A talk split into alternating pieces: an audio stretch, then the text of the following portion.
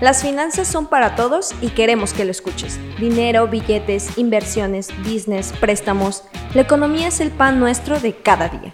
Cómetelo con café y disfrútalo mientras conoces más sobre el universo de los negocios con nuestro podcast semanal. ¿Qué tal inversionistas? Bienvenidos una vez más a su espacio, el Club de las Finanzas. En esta ocasión tenemos un tema súper importante. Y si tú eres un emprendedor que ya tiene una empresa que cuenta con más de 5 colaboradores, eh, o eres un emprendedor que busca iniciar y sabe que su negocio va a llevar, se va a llevar a cabo a través de un gran equipo de trabajo, este es el capítulo para ti. En esta ocasión tenemos un invitado de lujo que nos va a platicar justamente de eso, de cómo manejar de forma correcta el talento humano de tu empresa. Y para esto tenemos un invitado increíble. Eh, él es Miguel Manrique, licenciado en psicología y maestría en dirección de talento.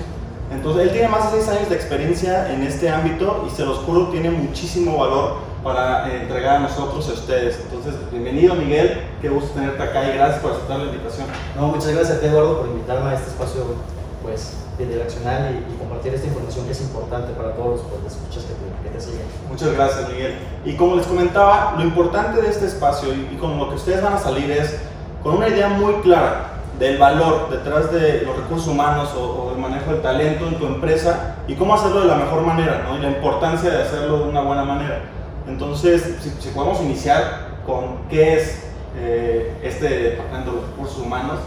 Claro que sí, mira, Eduardo. En el, en el sentido filosófico, todos somos capital humano. ¿no? En el sentido social, pues en base a lo que se está viendo actualmente, eh, se, da una, se da una referencia de que independientemente, pues todos somos personas. Y efectivamente eso es el recurso humano dentro de las organizaciones. Eh, somos esa, esa fuerza, esa chispa incipiente de eh, poder materializar esa idea que, una persona que está, por ejemplo, emprendiendo, como bien lo dices, pues pueda instituir, apoyarse de colaboradores que tengan la misma visión y todo eso, inicialmente eso es recursos humanos. Departamentalmente, pues es toda esa, todo, toda esa especialización en aquella persona que se va a encargar de gestionar a esos colaboradores que tú ya tienes como parte de tu equipo de trabajo. Básicamente eso es capital. Súper bien, lo, lo, mencionas de una manera muy importante.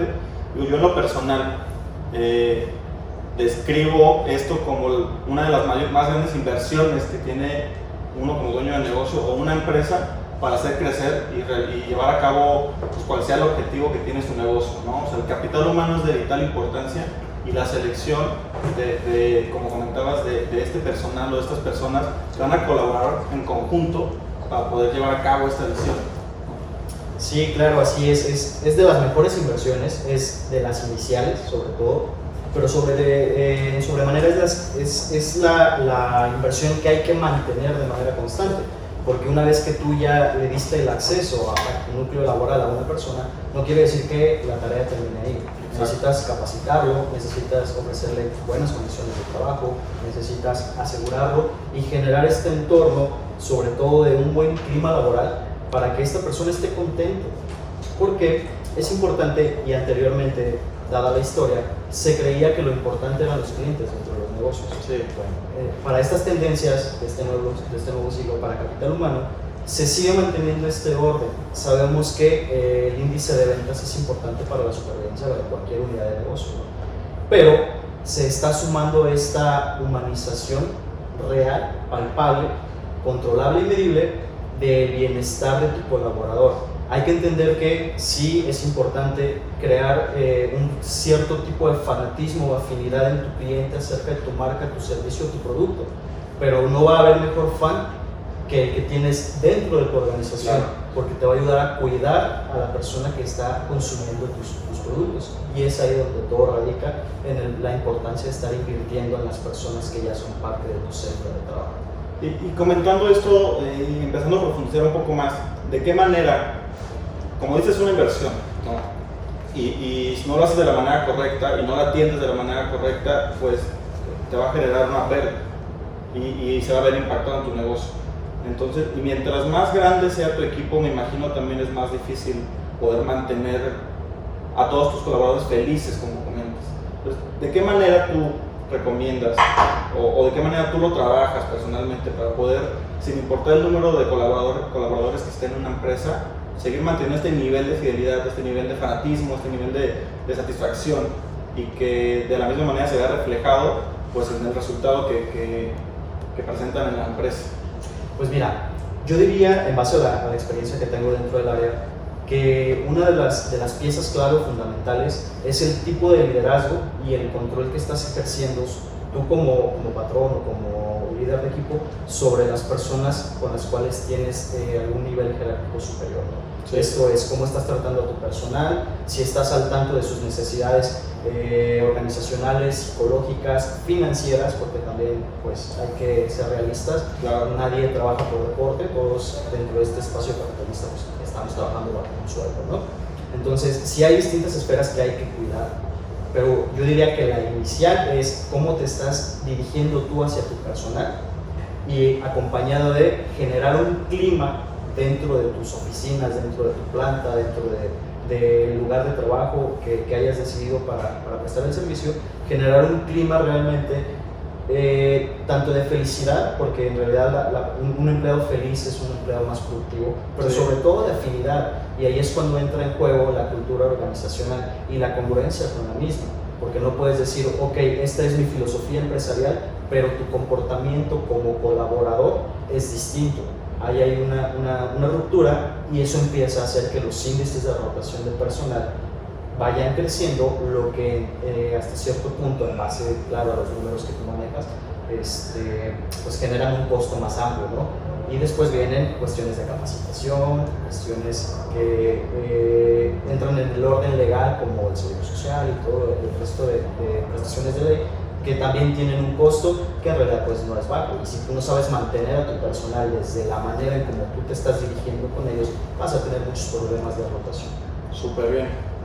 La realidad es que este tema es de gran profundidad. ¿no? Se puede tratar muchísimos temas y, y, profundizar en cada uno de una manera impresionante. No podemos estar hablando aquí horas y horas y no vamos a terminar. Entonces, aquí la intención es que terminemos este capítulo y que los inversionistas, la audiencia que nos escucha, se vaya con, con información de valor para ya sea que ya tenga su plantilla, que ya tenga su empresa y pueda empezar a transformar el, el, clima, transformar el ambiente y tener un mejor ecosistema para tanto sus, sus, empleados como para él mismo, o para el que está pensando en iniciar, pues desde ahorita eh, ya esté planificando ese departamento de recursos humanos y qué filosofía va a tener. ¿no? Al final día es súper importante saber la filosofía que va a tener tu empresa y, y a la que vas a transmitirle a todos tus colaboradores.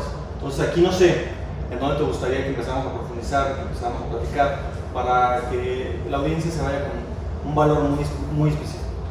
Bueno, mira, Eduardo, eh, para poder concretar el tema sí es muy vasto y podríamos eh, estar mucho tiempo aquí, pero básicamente eh, lo importante ahorita en el área de, de, recursos humanos, como en muchas áreas, inclusive de, de, de, la vida, pues es esta, esta parte de la digitalización de todos los procesos, ¿no? Estas tendencias de este nuevo siglo y qué es lo que se podría estar haciendo para poder eh, concretar eh, la actividad previa, actual y futura de, de este, del área de recursos humanos, habrá que entender una frase que, que mencionan pues, coloquialmente, que es el desarrollo no se gestiona, se provoca. Okay. Entonces, necesitas tú incentivar a tus colaboradores generando en ellos este, un, un fanatismo también por la marca, una, un apropiamiento, necesitas eh, darles oportunidad de tiempo libre, necesitas darles la oportunidad de retar a los líderes en áreas que consideren ellos que, que son eh, pues vastos en conocimiento, necesitas darle la oportunidad de que sus estaciones de trabajo se adapten a sus intereses, a sus hobbies, necesitas darles eh, esta parte salarial apropiada, necesitas gestionar un plan de vida y carrera para ellos en base a sus conocimientos, en base a sus habilidades, en base a sus actividades, pero sobre todo en base a sus intereses. ¿Por qué? Porque no es lo mismo eh, una persona, por ejemplo, millennial, a una boom. No es lo mismo la manera en cómo ellos ven un lugar de trabajo, no es lo mismo la manera en cómo ellos ven un salario. Ni lo que esperan, ¿no? Ni lo que esperan, exactamente, ni, ni, ni a cómo asocian a la filosofía de la empresa. Entonces, básicamente, si la idea es empezar a gestionar un departamento de recursos humanos, pues hay que empezar a preocuparse inicialmente por eso, por los humanos, por ver cómo nos comunicamos, por ver eh, cuáles son nuestras relaciones interpersonales, por ver bajo qué condiciones vas a tenerlos dentro de un área y tratar de eh, pues ir mejorando siempre todo eso. El tema pues básicamente se concluye en eso, esa es la tarea principal del Departamento de Capital Humano para el futuro y es ser más allá de, de, representar un mediador entre el colaborador y, y el, en este caso el patrón, realmente ser una amalgama funcional para que todo el ecosistema gire en base a una productividad y a un apropiamiento de marca. Claro, no, y digo, al final, puta, es que el, el valor detrás de un excelente manejo del Departamento de Recursos Humanos, que ya sea que esté una plantilla pequeña, mediana o grande, eh, es muy importante, ¿no? Pero vamos a, a, tocar o iniciar ahorita un poco con los que están pensando en iniciar. Que al final del día, invertir en talento es costoso, o quizás al inicio no tienes tantas posibilidades económicas que ofrecerle a las personas, pero ¿qué crees que sea más importante? Digo, al final del día, las personas se suman a los sueños de, de otras personas, ¿no? sin importar quizás que el, sueldo o, o, la prestación económica no sea la mejor, la excelente. ¿no? Hay personas que toman decisiones de entrar a un espacio a colaborar sin tener el, el mejor sueldo. ¿no? ¿Y esto a qué se debe? Esto es súper importante porque muchas personas no inician a emprender por todos esos miedos o limitaciones, limitantes que tienen de es que no tengo dinero para pagar eh, pues, un empleado, dos colaboradores o, lo que sea, ¿no? Hay, algo más valioso que el dinero, siento yo, que obviamente es muy importante, están los pilares, obvio, pero, pero ¿de qué manera podemos pues, atraer ese talento sin, bueno, con pocos recursos, vaya? Entiendo. La mejor manera, creo yo, en base a mi experiencia, es vende. Realmente, véndelo en el sentido eh, figurado, ¿no? tal cual como si, si, yo tengo el interés de pertenecer a tu cédula de trabajo, convénceme con la, la, la filosofía que tú tienes, con la idea, con el proyecto. No hay necesidad, porque los sueños no tienen costo, al menos en, en sentido metafórico. Vende la experiencia, genera el engagement, sin necesidad de invertir hasta ese punto un recurso, crea fidelidad, escucha, empatiza y atiende. Eso creo yo que sería eh, el, el, recurso inicial y el más importante para poder emprender eh, tanto un negocio como un departamento de recursos humanos. Increíble. Siempre vende. Increíble consejo, ¿no? es increíble consejo y, y, espero que muchos de los que nos escuchen lo, lo, pongan en práctica. Y ahora si nos movemos a los que ya tienen un, un, un negocio pequeño, mediano de 5, 10 colaboradores, ahí entra el tema que comentabas de, de la fidelidad ¿no? y, y, y, parar un poco con la rotación. ¿no? La rotación es costo al final del día. Entonces, ¿cómo le pones a estas pequeñas empresas pues, que están iniciando a crear esa fidelidad, a crear esa, ese fanatismo con, con sus colaboradores y a pues, que se proyecten un largo plazo con la empresa, aunque básicamente es lo que comentabas de crear un plan de, de carrera y, y, todos estos temas que, que estabas mencionando. Así es, mira, eh, digo, no hay una fórmula exacta, en realidad todo va en función de la organización de la que estamos hablando, claro. pero creo yo que todo va a radicar en la congruencia entre lo que es eh, la idea del negocio y lo que se está haciendo operativamente. Entonces, esa sería la, la, la clave, que realmente haya ese match entre lo que eh, LIT quiere como unidad de negocio y lo que está representando para su, para su población trabajadora. ¿no? Uh -huh. Otra de las herramientas funcionales es generar eh, estilos de trabajo y ambientes de trabajo apropiados para la productividad. Hay que tratar de atender todos los descontentos, las dudas, hay que tratar de dar este, esta dosis de salarios emocionales.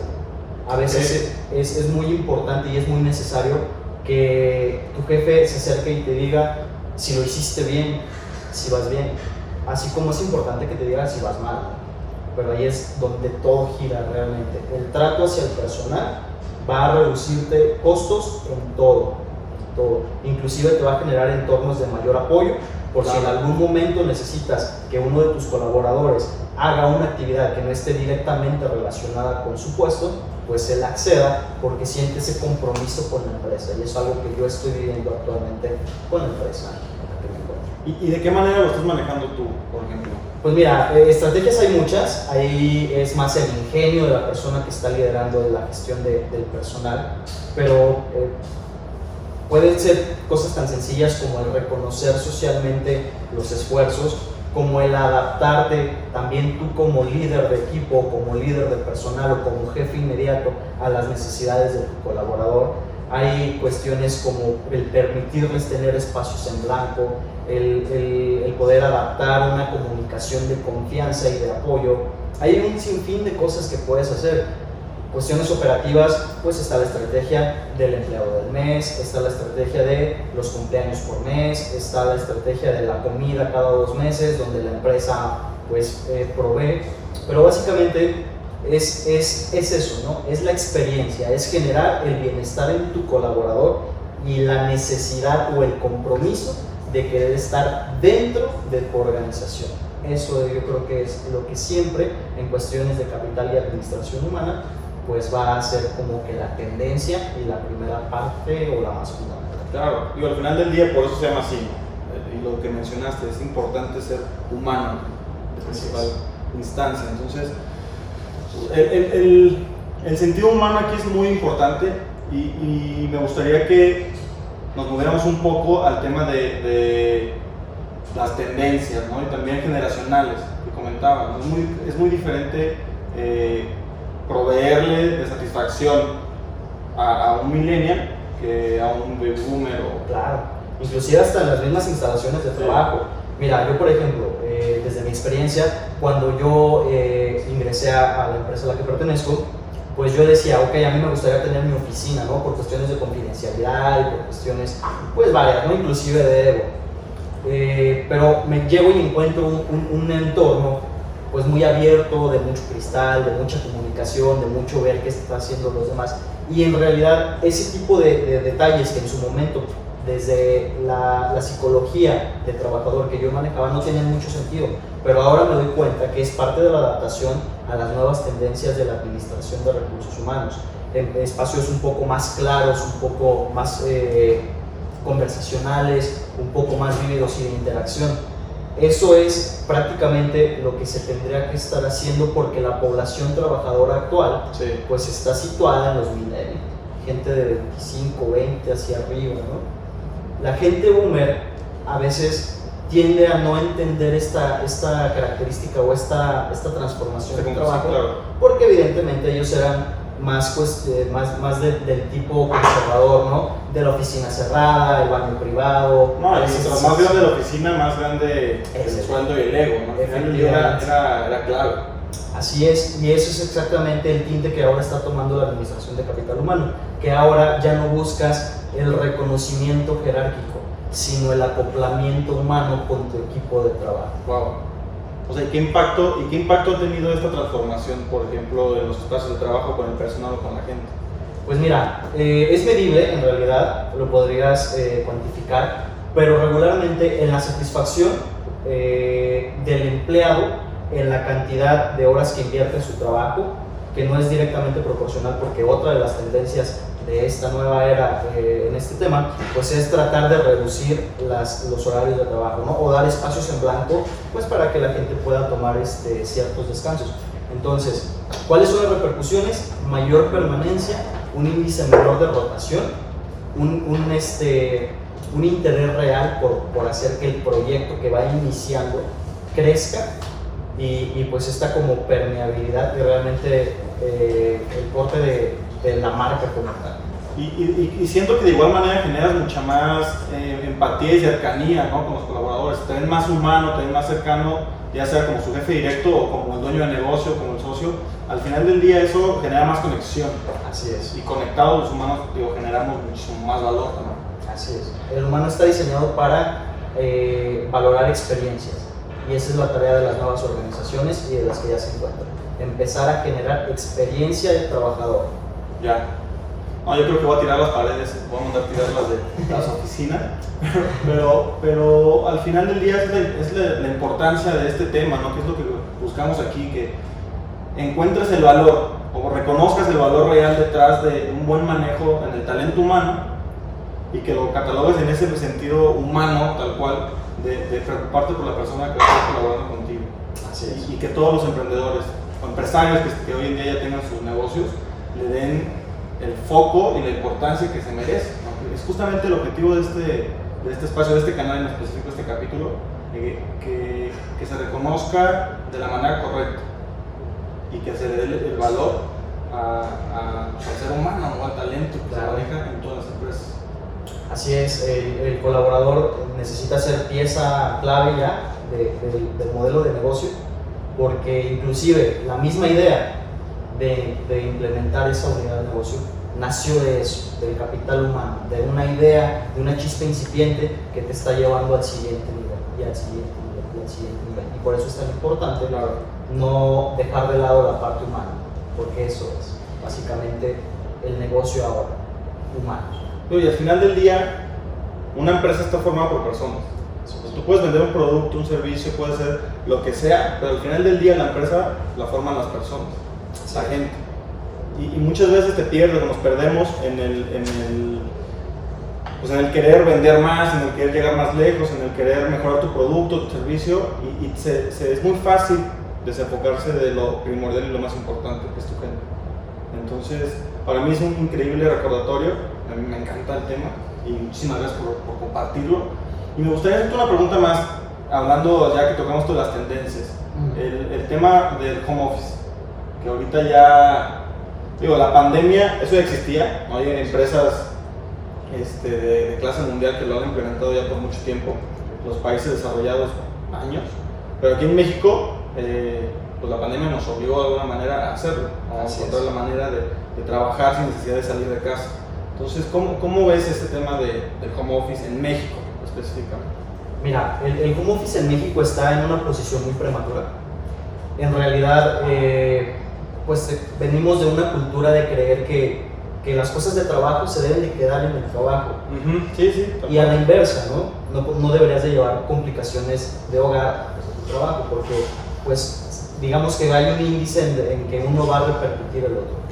Pero actualmente y afortunadamente ya se están haciendo legislaciones acerca del teletrabajo, donde ya los patrones y las organizaciones están cediendo esta parte a poder este, instituir ciertos días de home office, lo cual lo convierte en una herramienta de trabajo viable, pero muy complicada de medir. ¿Por qué? Porque no es eh, el mismo acompañamiento, el mismo onboarding que tú le puedes dar a un colaborador en tus oficinas y en su domicilio. Inclusive el, el, índice de productividad que podría estar generando pues es abismal. ¿no? Claro, si, siempre y cuando se, se logre realizar una, una, métrica congruente de, productividad. Está bien, es algo que vamos a ver muy, muy, muy seguido a partir de, que esta, esta situación de salud pública pues cese y, estaría bien que las organizaciones comiencen a este, pues a instituirlo, ¿no? Si en dado caso consideran que no es por el momento una opción viable, pues está esta opción que, se, está, dando ahorita en Groenlandia, que es la semana inglesa, donde trabajas cuatro días y descansas tres. Podrías instituir una, una, jornada laboral de lunes a jueves y darle la oportunidad a tu, a tu población trabajadora o colaborativa de descansar viernes, sábado y domingo. Yo tuve ya la oportunidad de trabajar, de trabajar bajo esa dinámica. ¿Qué tal? es buena, pero es muy cansada, a decir verdad, porque necesitas dar el mismo rendimiento, la misma productividad en menos días. Claro. Pero pues se puede adaptar, o sea, siempre, siempre hay una manera de poder hacer las cosas. Todo depende también de la funcionalidad y del objetivo de venta de las, empresas. Y también aquí tocas un tema cultural. Claro. no es la misma cultura que se maneja en México que la que se maneja en Irlanda o en Inglaterra todo es mental y volvemos hacia lo mismo. Sí, los humanos. Los humanos, tal cual, porque al final del día, por ejemplo, mi home office, como empresario, me encanta y no me encanta. O sea, me encanta porque minimiza costos. Pero al final del día no necesito tanta gente en mis oficinas, entonces también puedo pagar un espacio menor o, invierto en menos cosas, ¿no? También es mucho más efectivo para el colaborador porque no, no se tiene que trasladar a la oficina, puede trabajar desde casa, bla, bla.